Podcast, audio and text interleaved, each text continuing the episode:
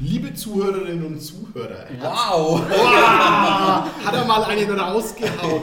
Herzlich willkommen zu unserer neuen Podcast-Folge.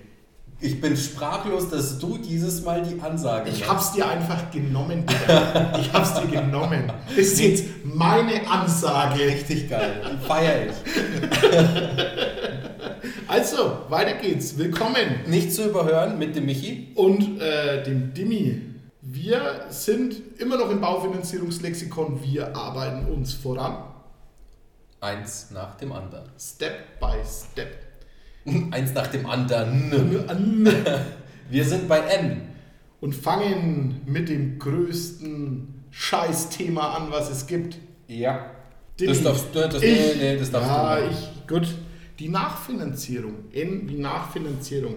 Nachfinanzierung, mh, schlecht. Wir haben die Baufinanzierung gemeinsam gemacht oder ihr habt die Baufinanzierung mit jemand anderem gemacht. Dann tut's uns leid für euch. Dann tut es uns leid für euch. Aber auch bei uns kam es jetzt in diesem Jahr 2022 zu der ein oder anderen Nachfinanzierungsanfrage, einfach durch die extrem gestiegenen Baukosten, ne? äh, Rohstoff, Rohstoffpreise im ähm, Jahr 21. Ja, das Geld der beantragten Darlehen ist weg, das Haus ist nicht fertig. Ausbezahlt, aber noch nicht fertig. Dann brauchen wir eine sogenannte Nachfinanzierung. Ja, miese Sache erstmal. Ja, warum ist die Nachfinanzierung so schwierig, Dimi? Weil keine Bank geil ist auf Nachfinanzierungen. Ja, ja, ja, das ist richtig. Keine Bank ist in, in der Regel geil auf Nachfinanzierung. Ich hatte jetzt einen Fall, da war es kein Thema, weil wir einen guten Beleihungsauslauf hatten. Und trotzdem war es scheiße bei der Nachfinanzierung, weil die Bank ganz genau gewusst hat, äh, äh, äh, macht dir kein anderer. Es macht dir schlicht und ergreifend kein anderer, weil keiner hinter uns, hinter einer 80% Finanzierung ins Grundbuch geht. Ja, was bedeutet das? Das bedeutet, es wird teuer. Beim Zins wird gezaubert. Aus 1 macht 2 vor dem Komma, nicht nach dem Komma, sondern vor dem Komma. Also ein ehrenloser Zinsaufschlag von der tatsächlich damals gültigen äh, Kondition verdoppelt. Ja, hatte ich, also ich hatte auch letztens einen Nachfinanzierungsfall. Da wollte der Kunde nochmal 50.000 Euro haben. Hat die Bank gesagt, ja, machen wir schon. Der Prüfaufwand ist so groß, weil es ist für uns ein komplett neuer Prozess und deswegen verlangen wir 3,3. Privatkreditkondition. Privatkreditkondition. Schämt euch. Schämt euch, Banken. An dieser Stelle schämt euch dafür. Ja, ihr habt nochmal einen Aufwand, aber ist ja nicht so, als würdet ihr beim ersten Fall nicht Kohle verdienen.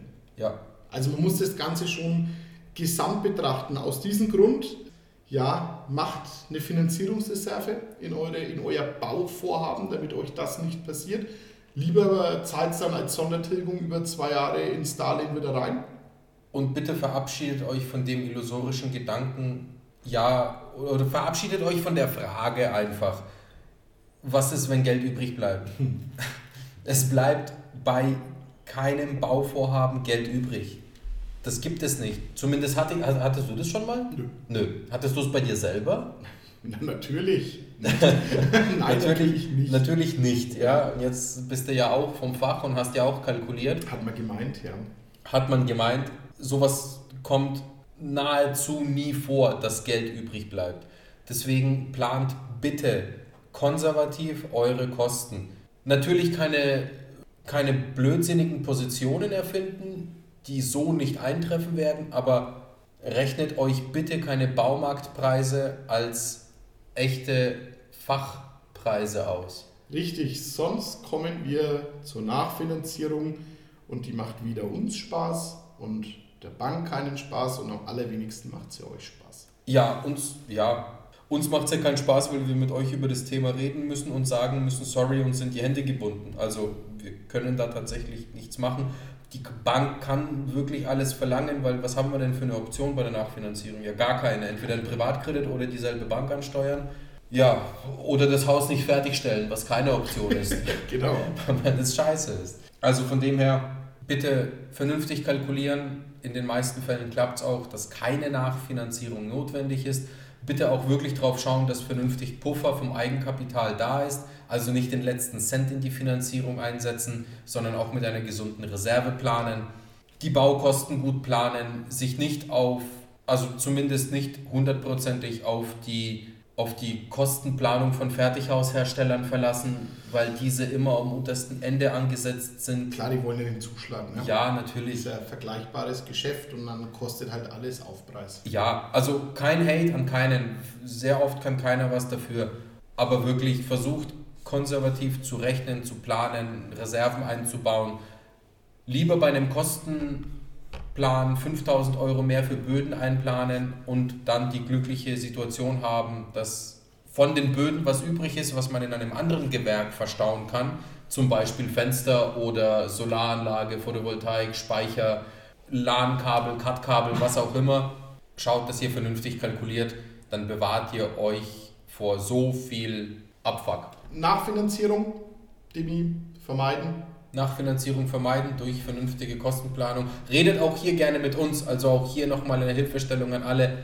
Wir können natürlich auch keine Kosten abschätzen, aber wir können euch zumindest aus dem Erfahrungsschatz berichten, ob das vernünftig geplant ist oder nicht oder ob wir irgendwo noch irgendwelche Anpassungen machen würden oder nicht. Oder aus unserem, äh, wenn ihr gar keine Ahnung zu einem Gewerk habt, aus unserem Baugeldnetzwerk euch einen Handwerker, einen Galabauer ja, empfehlen, dass ihr einfach sagt, hey, da bekommen wir was. Also das bedeutet nicht automatisch, dass es dann immer das günstigste Angebot im Markt ist, aber auf alle Fälle werdet ihr von unseren Empfehlungen nicht beschissen. Ja, thanks to that. Danke an alle Kooperationspartner. Ja, der, der nächste Punkt auf der Liste sind die auch schon mal erwähnten Nebenkosten, auch Erwerbsnebenkosten genannt bei Ihnen. Oh, Dimi. Nebenkosten, Grunderwerbsteuer. Bayern 3,5 Prozent. Notar- und Grundbuchgebühr. Circa 2%. Und der vorhin besprochene, also in unserem M-Podcast besprochene Punkt, die Maklerprovision. Zwischen 0 und 4,76. Gibt's, fallen an, muss gezahlt werden, muss aus Eigenkapital gezahlt werden. Friss oder stirb, geh halt zum anderen Grundbuch und trag der Grundschuld an. und auch eine Info an alle, alle Notare verlangen gleich.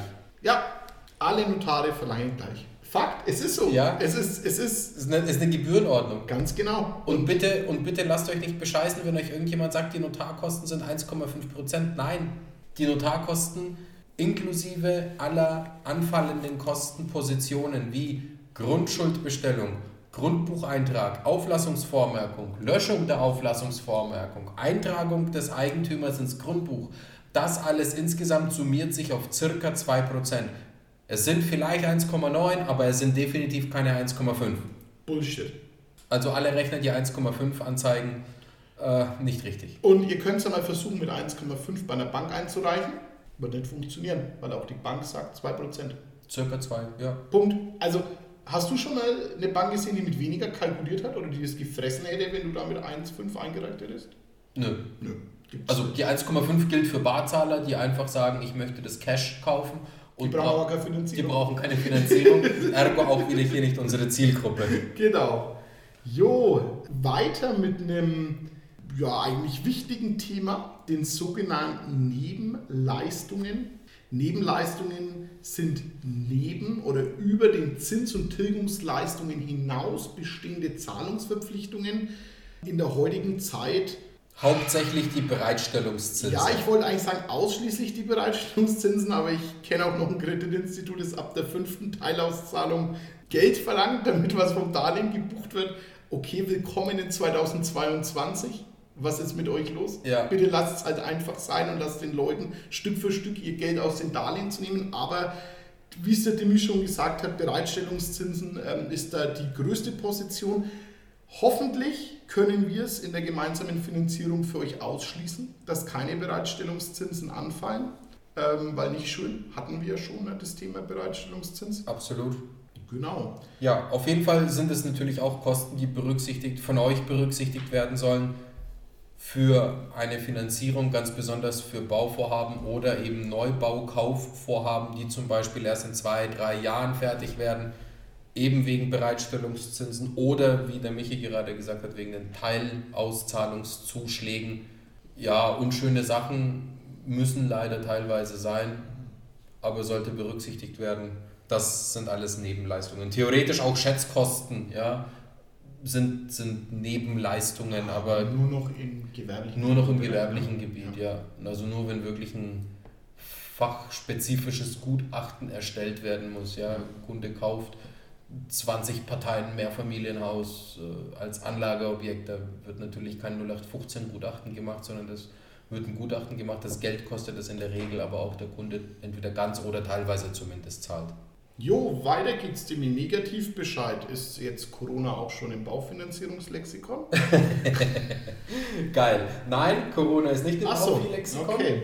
aber ein Negativbescheid ist auch ein sehr, sehr spannendes Wort, also Negativbescheid, Negativbescheinigung, wird immer von Gemeinden ausgestellt, weil diese ein sogenanntes Vorkaufsrecht haben. Hm, für die äh, für Neubaugrundstücke oder was? Ja, für alles. Für alles? Der, tatsächlich für alles? Für alles. Und mit dem Ausstellen einer sogenannten Negativbescheinigung versichert die Gemeinde, dass äh, sie dieses Recht nicht ausüben wird. Mhm. Ja? Gleichzeitig ist ein Negativbescheid eine Bestätigung vom, von einem Amt, das eben zur Regelung dieser Sachen zuständig ist, dass keine Ansprüche auf dieses Grundstück geltend gemacht werden. Also meistens ist es Notarthema. Das wird auch interessant, wenn wir mal einen Notar einladen. Ja. Meistens holt der Notar einen Negativbescheid bzw. eine Negativbescheinigung ein, bevor er die Grundschuld einträgt oder eintragen darf, weil die Gemeinde dann sagen muss, oder die Stadt oder wer auch immer, sagen muss, jo, nee, ich habe keine Ansprüche, passt schon, alles cool, ich mache, keine, ich mache keinen Gebrauch von meinem Vorkaufsrecht, kann der Käufer ruhig haben. Dann ergeht diese Negativbescheinigung und erst dann darf der Notar eine Grundschuld eintragen. Ja, unser nächster Punkt, die Nichtabnahmeentschädigung. Ist eine coole Sache, wenn es die Bank denn anbietet. Ne? Eine Nichtabnahme meinst du? Oder Ja, eine für sogenannte Finanzierungsreserve gegen Nichtabnahmeentschädigung. Gibt es immer mal wieder.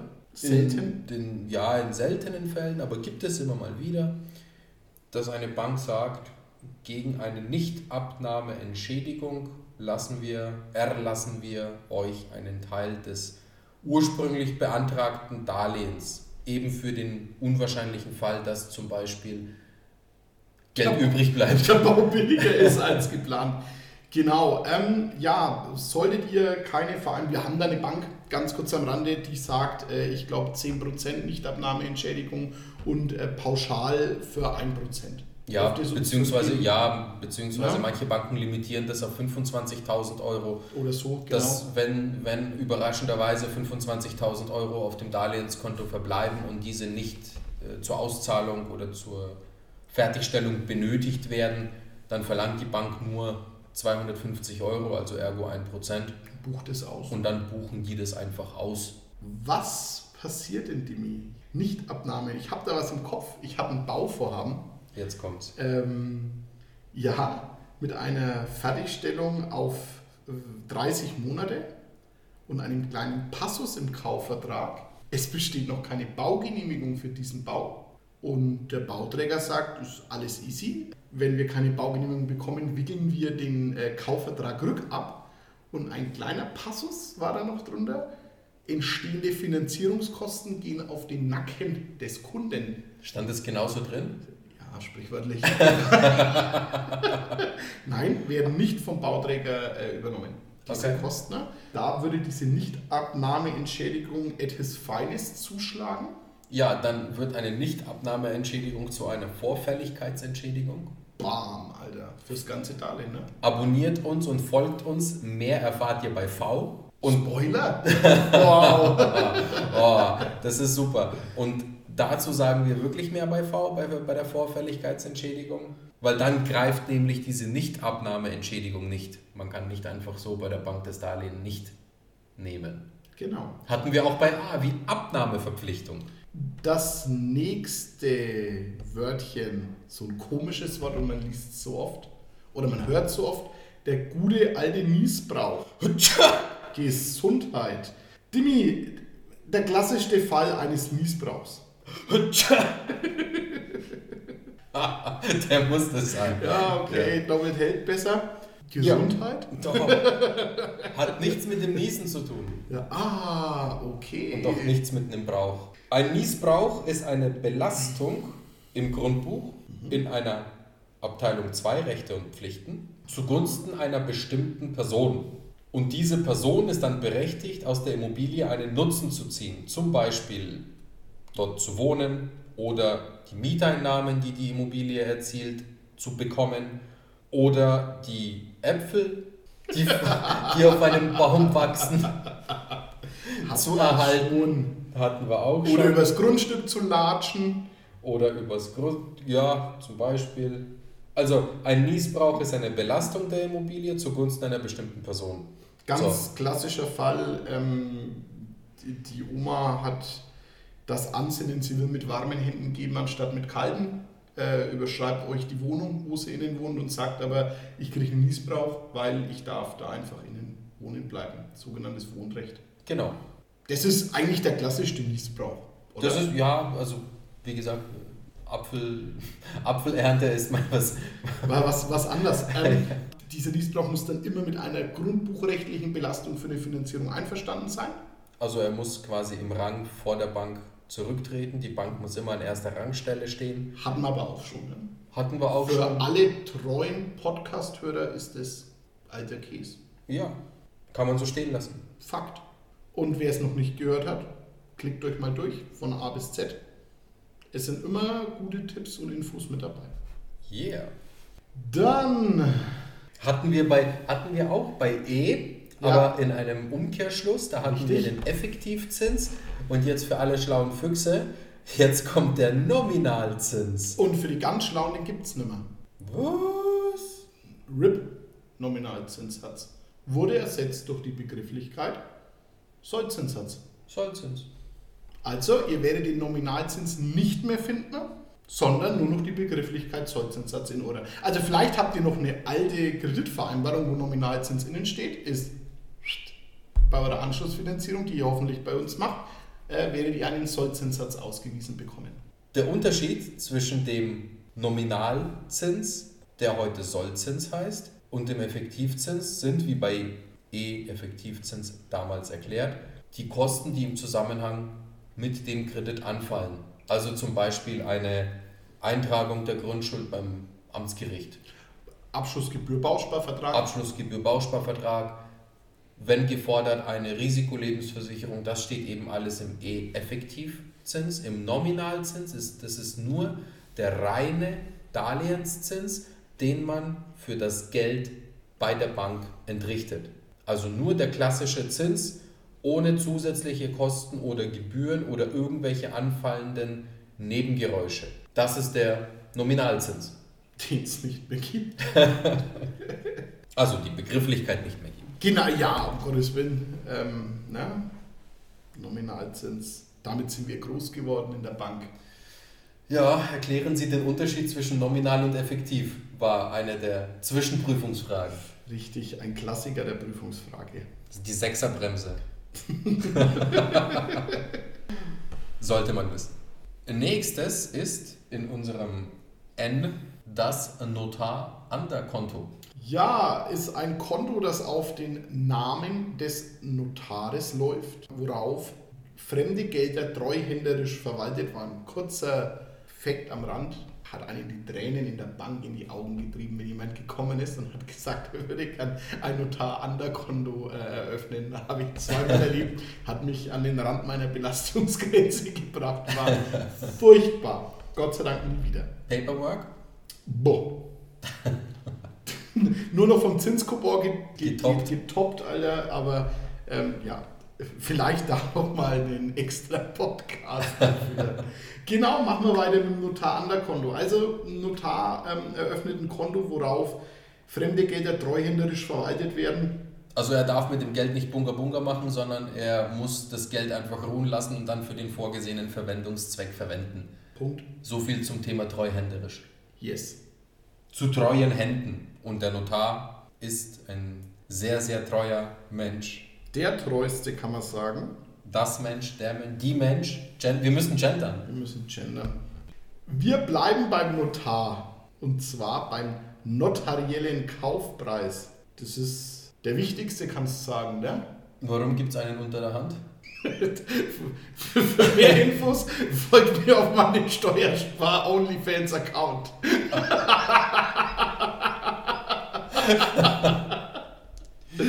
ja, nicht. Nein. Es gibt nur einen Kaufpreis. Genau. Und der wird immer im Notarvertrag fixiert. Das ist dann auch die Maßgabe äh, für den euch unter Nebenkosten erklärten Punkt der Grunderwerbsteuer. Grunderwerbsteuer, Notargebühren, alles. Finanzierung logischerweise, alles ist abgestellt auf den notariellen Kaufpreis. Ein ganz blödes Beispiel am Rande, der, es ist vollkommen egal, was auf dem Exposé steht, es ist vollkommen egal, was äh, bei einem Handshake-Vertrag geklärt ist, es ist vollkommen egal und interessiert auch keinen, was der Verkäufer, Makler oder ihr in einem dunklen Kammerl bei einem Bier gemeinsam vereinbart. Es zählt immer nur der notarielle Kaufpreis im finalen notariellen Kaufvertrag.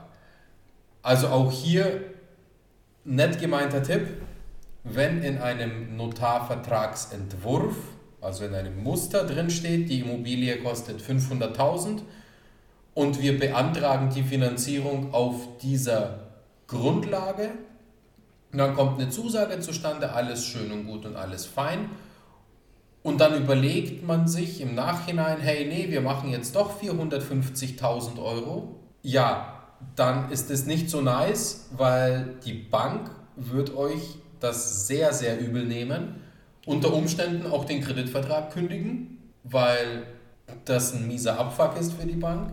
Theoretisch den Zins reduzieren, äh, äh Schmarri. Erhöhen, ja klar, den, den, den, den, eingepriesen werden. ne? Genau, den, den, den Zins erhöhen, die Darlehenssumme reduzieren, das wollte ich sagen, und nochmal eine fette Nichtabnahmeentschädigung verlangen, weil das entgegen der ursprünglich geplanten Spielregeln gelaufen ist. Genau. Also Sowohl nach oben als auch nach unten. Also wichtig ist, hier kann man nicht bescheißen. Ich glaube, das, ist, das wollte ich eigentlich ursprünglich damit ja, sagen, man bevor ich, bescheißt sich halt hauptsächlich selbst. ja, bevor ich angefangen habe abzudriften. Und wenn, ähm, also ja, also ja, wir haben es tatsächlich in letzter Zeit ähm, mal gehört, wo wir bei dem Thema Verkäufermarkt vorhin beim Dimi waren. Ähm, wir haben tatsächlich erlebt, dass äh, Verkäufer am Notartermin gesagt haben, gut, ich habe noch ein anderes Angebot, du musst halt für 30.000 mehr, mehr kaufen. Ja, unseriös. Absolut unseriös. Wenn ihr es trotzdem unbedingt wollt, muss euch halt klar sein, in dem Moment, wo ihr sagt, wir machen es, ähm, müsstet ihr das als Eigenkapital haben, weil die Bank erstmal prüfen muss, ob sie euch mehr gibt. Ja, also es ist dann nicht hier nach oben und nach unten wünscht ihr was. Ja, und im klassischen Fall ist ein Vertrag ein Vertrag. Also im Normalfall sitze ich auch beim Notar erst, wenn ich meine Finanzierung gesaved habe, wenn ich den Darlehensvertrag auch dementsprechend schon mit der Bank geklärt habe. Und da will keiner und wird auch keiner Anpassungen nach oben oder nach unten ohne Konsequenzen machen. Ja, ich hatte jetzt mal, Demi, da nochmal, ähm, um vielleicht die Angst ein bisschen wegzunehmen, ich hatte jetzt ähm, den Streitpunkt mal mit einer Badewanne. Ja, da ging es um Taui. Ne? Da hat der, äh, Verkäu da der Käufer gesagt, oh, Badewanne ist kaputt, muss getauscht werden. Hat der Verkäufer gesagt, ja, bevor wir das jetzt tauschen, pass auf, ich lasse dir 1000 Euro ähm, ne, nach. Die Kunden haben mich dann, wie es sich gehört, angerufen und ich habe natürlich, wie es sich gehört, in der Bank angerufen. Da hat der Banker gesagt, okay, wisst ihr was, alles cool, danke fürs Bescheid sagen, machen wir jetzt. Ja, aber bei so Abweichungen wie von dir genannt, ja, jetzt könnt ihr vergessen, das macht die Bank nicht. Und die hat auch keinen Bock mehr dann. Ne? Ja. Dann können wir uns eine andere Bank suchen. Richtig. Außer Spesen nichts gewesen, muss Also- man sich nicht geben. Genau, seid ehrlich zu euch selbst, seid ehrlich auch mit dem Verkäufer und äh, oder Käufer, je nachdem auf welcher Seite ihr hockt. Und schaut zu, dass der Kaufpreis im notariellen Vertrag, der notarielle Kaufpreis auch der, der bisher auch besprochen ist, ist. Das ist das Wort zum Ende des Kapitels N. Damit äh, sind wir mit dem N am Ende. Vielen Dank fürs Zuhören. Uns hat es wieder Spaß gemacht. Hört euch unsere anderen Podcasts auch an und vor allem bitte bewertet uns. Ähm, nicht nur bewerten, gebt uns auch Feedback, was war gut, was war schlecht. Wir äh, sind ja interessiert, uns stetig zu verbessern, um es für euch einfach so interessant wie möglich zu machen. Und auch natürlich unterhaltsam. Und natürlich auch, und ich heiße Zimmer E. In diesem Sinne, ähm, liebe Leute, vielen Dank. Haut rein. Macht's ähm, gut. Wir hören uns zu unserer nächsten Folge. Ciao. Ciao. Präsentiert von den Finanzierungsexperten der Metropolregion seit 2002. Kaufen, bauen, modernisieren. Wir finden die richtige Bank für Ihre Immobilie. www.baugeldundmehr.de